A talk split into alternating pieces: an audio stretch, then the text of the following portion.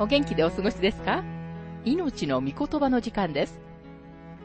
この番組は世界110カ国語に翻訳され、1967年から40年以上にわたって愛され続けている J. バーノン・マギー神学博士によるラジオ番組、スルー・ザ・バイブルをもとに日本語訳されたものです。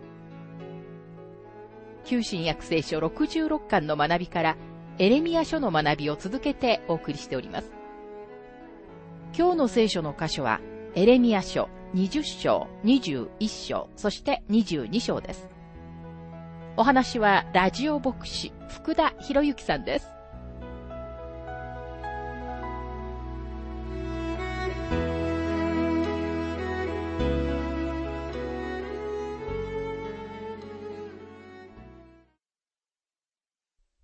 エレミア書20章の学びをしていますが、20章の9節私は主の言葉を述べ伝えまい。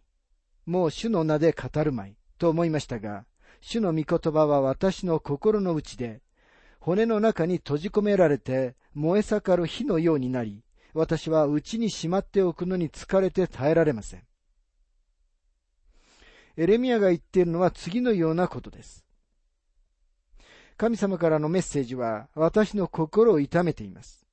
そしてそのメッセージのせいで、私は宗教的な指導者たちから迫害され、人々から拒絶されています。ですから私は辞職します。でも辞職しようとした時エレミアは神様の御言葉が自分の骨の中にあって火のようであることに気づいたのです。そして彼は次のように告白せざるを得ませんでした。私は語らなければなりませんでした。抑えることはできませんでした。神様の御言葉を述べ伝える人なら誰でも語ることについてこのように緊急性を感じなければなりません。あなたは他の人に証しをし、福音を伝えることについてどのように感じておられるでしょうか。あなたのミニストリーはただの仕事でしょうか。あなたの心は本当にその中にあるでしょうか。もしあなたが神様の御言葉を愛していて、本当に述べ伝えたいと思うなら、その特権とチャンスがない時には、とても不愉快になると思います。神様の御言葉が本当にあなたにとって何らかの意味があるのでないなら、あなたは御言葉を述べ伝えるべきではないと思います。さて、エレミアは、旧約聖書の中の神の人たちが必ず通る疑問にぶつかります。ヨナもヨブもエリアも同じ疑問を持ちました。それは、なぜ私は生まれたんだろうという疑問です。多くの人たちがこのような疑問を投げかけます。エレミアの疑問に耳を傾けてください。20章の14節から15節私の生まれた日は呪われよ。母が私を産んだその日は祝福されるな。私の父にあなたに男の子が生まれたと言って伝え、彼を大いに喜ばせた人は呪われよ。エレミアは自分を憎んで生まれなければよかったのにと自己憐憫に陥っています。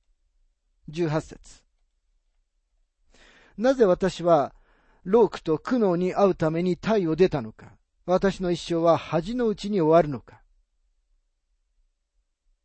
なぜ私は生まれたのかこれは旧約聖書の生徒たちが持った疑問です。エリアはエニシダの木の影に入って、私を死なせてくださいとまで言いました。第一列王記19章の4節にはこのように書かれています。自分は荒野へ一日の道のりを入っていった。彼はエニシダの木の影に座り、自分の死を願っていった。主よ、もう十分です。私の命を取ってください。私は先祖たちに勝っていませんから。ヨブも死を願って自分の生まれた日を呪いました。またヨナはすべてのことについて落胆し、彼も死にたいと願いました。自分が生まれなければよかったのにと願うことは願い事の中でも一番愚かな願いです。なんならあなたはもうすでにこの世に生まれているからです。ですから生まれたことをもはやあなたにはどうすることもできません。自己憐憫に陥ってブルースを歌って死にたいと願うことはできますが、願うことで死んだ人は一人もいません。エレミアはとても落ち込んでいますが、それでも彼はまだ神様の御言葉を述べ伝えたいのです。さて、エレミア書21章の学びに入りますが、21章から29章には、ユダの最後の王、ゼデキアの知性の間の予言が書かれています。これによってちょうど私たちはエルサレムの崩壊と補修の時にやってきます。21章、22章でエレミアが語っている以上に厳しいメッセージは他にはありません。エレミア書21章の一節。主からエレミアにあった御言葉。ゼデキア王はマルキアの子、パシュフルと、マーセアの子、祭司ゼパニアをエレミアのもとに使わしてこう言わせた。どうか私たちのために主に尋ねてください。バビロンの王、ネブカデ・レザルが私たちを責めています。主がかつてあらゆる苦しい見業を行われたように、私たちにも行い、彼を私たちから離れ去らせてくださるかもしれませんから。ゼデキアが困難にあった時に神様の御言葉を語っている人のところに行くというのは興味深いことです。ゼデキアはパシュフルと彼の仲間の前を通り過ぎました。彼は組織化された宗教からの助けは求めませんでした。あなたが困難に巻き込まれた時、神様の御言葉以外には、あなたを満足させてくれるものは何一つありません。ゼデキアはエレミアのところに来ましたが、全く何の慰めも受けることはありません。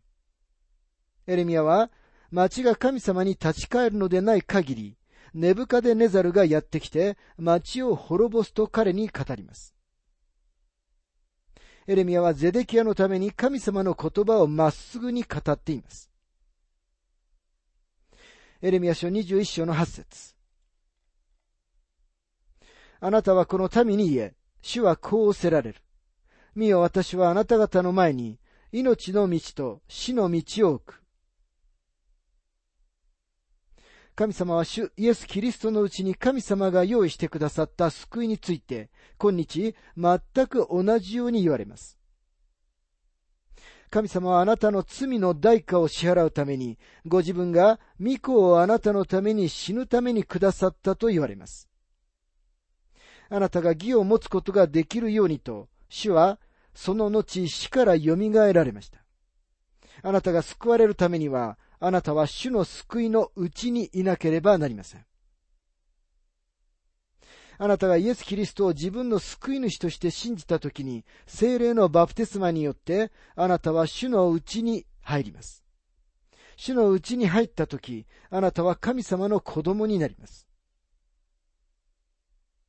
これは私があなたに与える私の道だ。あなたはそれを受けることも拒否することもできる。私はあなたの前に命と死を置くと神様は言われます。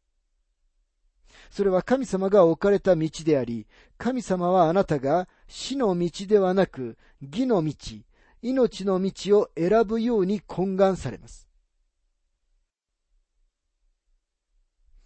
さて、ユダの人々の前にある選択は、町に留まって死ぬか、それとも、バビロンの王に降参して生きるかという二つの道でした。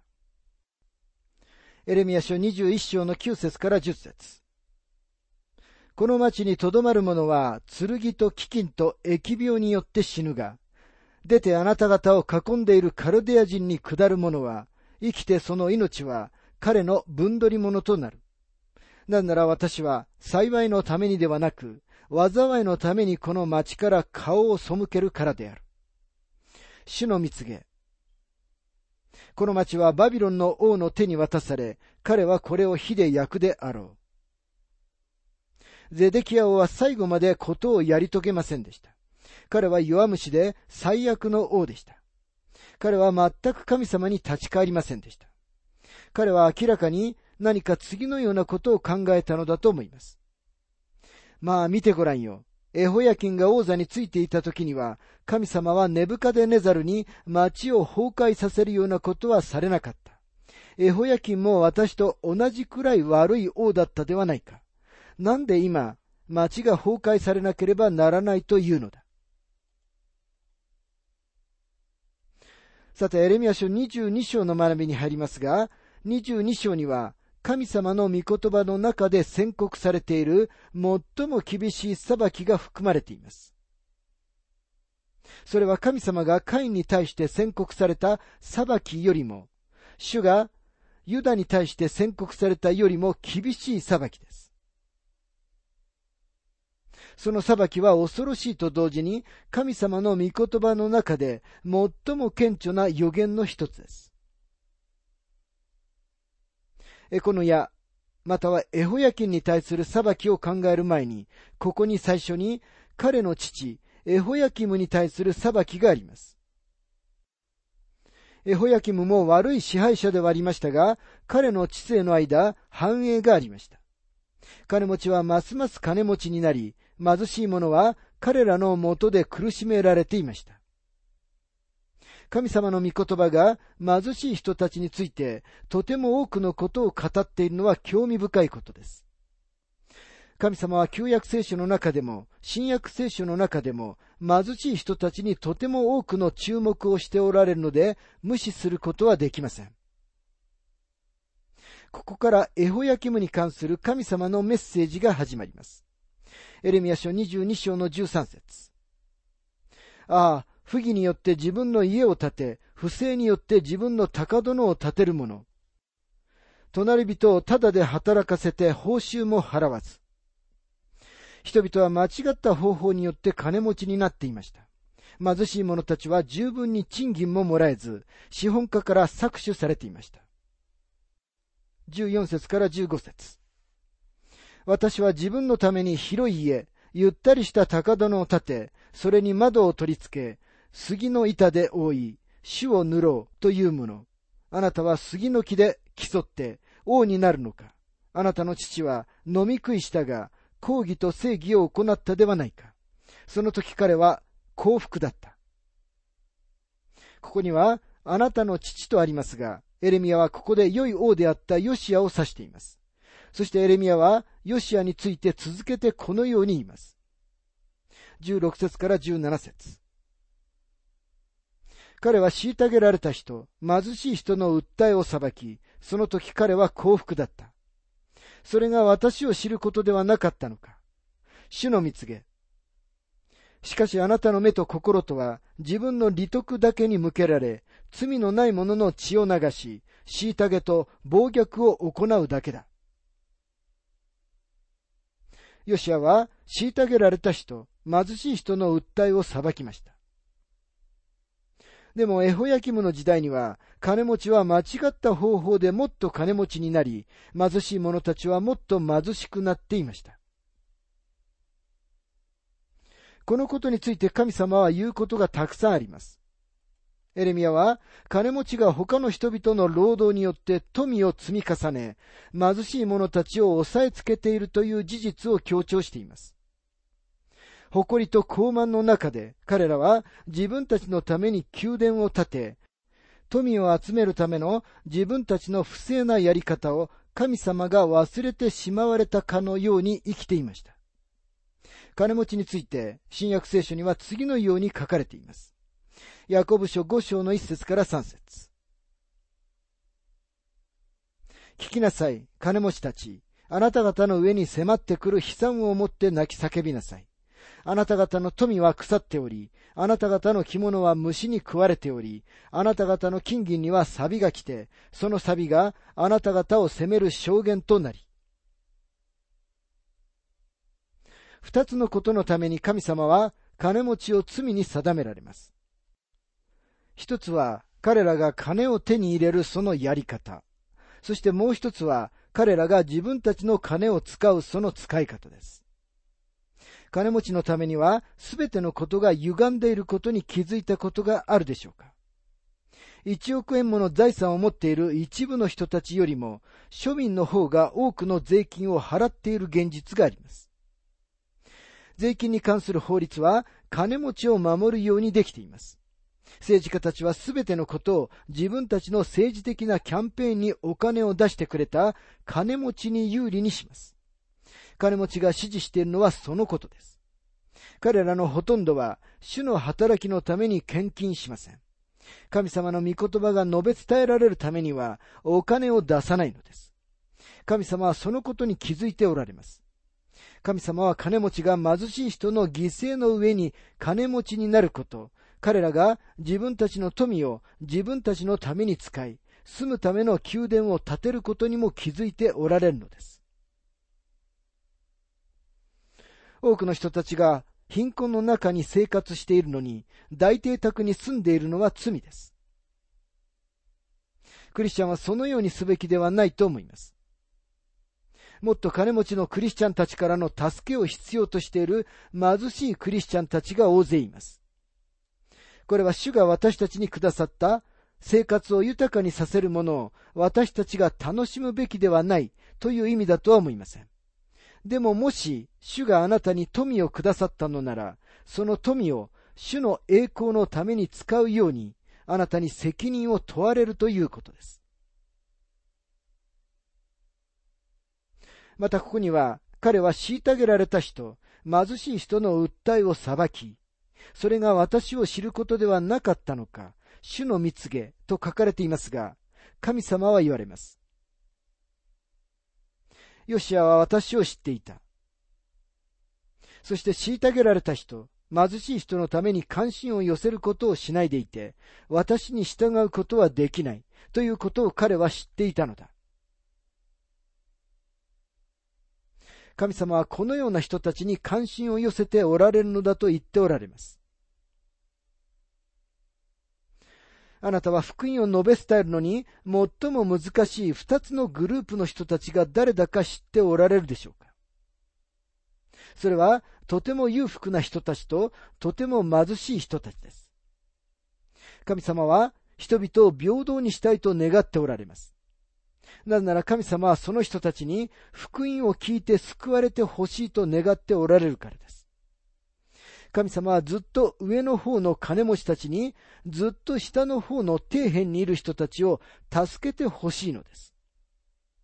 そして神様は、どちらの人たちにも神様の御言葉が述べ伝えられることを望んでおられます。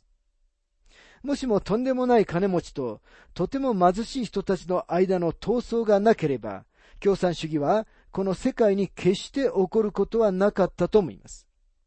そしてこの不平等を神様が裁かれると言われるのです。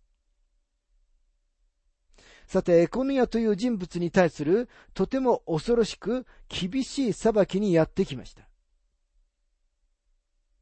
エレミア書22章の24節から25節私は生きている、主の蜜げ。たとえエホヤキムの子、ユダの王、エコヌヤが私の右手の指輪の印であっても、私は必ずあなたをそこから抜き取り、あなたの命を狙う者たちの手、あなたが恐れている者たちの手、バビロンの王、ネブカデレザルの手、カルデア人の手に渡し、エコヌヤはエホヤキンのことです。なぜ神様は彼をエコヌヤと呼ばれたのでしょうかなぜなら、エコヌヤの絵はエホバを示しているからです。神様は、私をあの男と一緒にしないでくれと言っておられます。ですから続いて次のように言っておられるのです。もし彼が私の指にはまっている指輪であったなら、私は抜き取って捨ててしまうだろう。28節から30節このエコヌヤという人は、蔑まれて砕かれる像なのか、それとも誰にも喜ばれない器なのか。なぜ彼とその子孫は投げ捨てられて、身も知らぬ国に投げやられるのか。地よ、地よ、地よ、主の言葉を聞け。主はこうせられる。この人をこう残さず一生栄えない男と記録せよ。彼の子孫のうちの一人もダビデの王座について栄え、再びユダを治める者はいないからだ。神様は全地が神様の証人となるようにと叫ばれます。エコヌヤの子孫のうち一人もダビデの王座についたり、ユダを治める者は一人もいないのです。これはヨセフがイエス様の父親ではありえなかった理由の一つです。ヨセフはエコヌヤの系図に属しており、神様はこの家系から出る子供は一人もダビデの王座につくことはないと言っておられるのです。これはその時からずっとダビデの王座は空いたままだったという意味ではありません。もう一つの予言に耳を傾けてください。エレミア書33章の17節誠に死はこうせられる。ダビデにはイスラエルの家の王座につく人が絶えることはない。必ずダビデの王座につく方が出てくるのですが、そのお方はエコヌヤの子孫ではありません。エレミア書36章の30節には、それゆえ、主はユダの王エホヤキムについてこうおせられる。彼にはダビデの王座につく者がなくなり、彼の屍は捨てられて、昼は暑さに、夜は寒さにさらされると書かれています。エホヤキムはエコヌヤの父親です。神様がその家系をイスラエルの家の王座から切り離されたのです。さて、顕著なことは、イエス・キリストの二つの系図が記録されています。それには訳があります。マタイの福音書一章に記されている方は、ヨセフにつながります。そちらの家系は、ダビデからソロモンを通し、エコヌヤを通ってヨセフに至ります。ヨセフの家系は、イエス様に王座につく法的な肩書きを与えました。でもヨセフはイエス様の父親ではありません。イエス様はこの系図の子孫ではないのです。二つ目の系図は、ルカの福音書3章23節から38節にあります。こちらはマリアの系図です。こちらはソロモンを通してではなく、ダビデのもう一人の息子、ナタンを通してのケースです。この家系には何の呪いも裁きもありません。主イエス・キリストは処女からお生まれになり、主はマリアの家系から出られたのです。そこから主はダビデの王座のための血筋の肩書きを得られました。これはこの世で起こったすべてのことの中で最も顕著なことであると思います。だからこそ神様はこの地に、主の言葉を聞けと叫んでおられるのです。神様は地にご自分がこのように成し遂げられたことを見てほしいのです。神様はやがて来るメシアはダビデ王の子孫であるというご自分の約束を達成することがおできになったのです。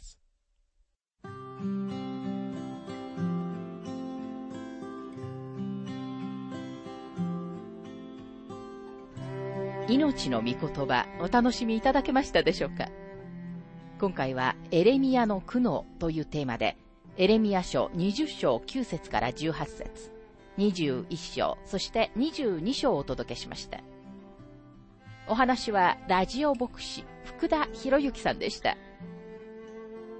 なお、番組ではあなたからのご意見、ご感想、また聖書に関するご質問をお待ちしております。お便りの宛先は、郵便番号592-8345、大阪府堺市浜寺昭和町4-462、浜寺聖書協会命の御言葉の係。メールアドレスは全部小文字で ttb.hbc.gmail.com です。どうぞお気軽にお便りをお寄せください。それでは次回までごきげんよう。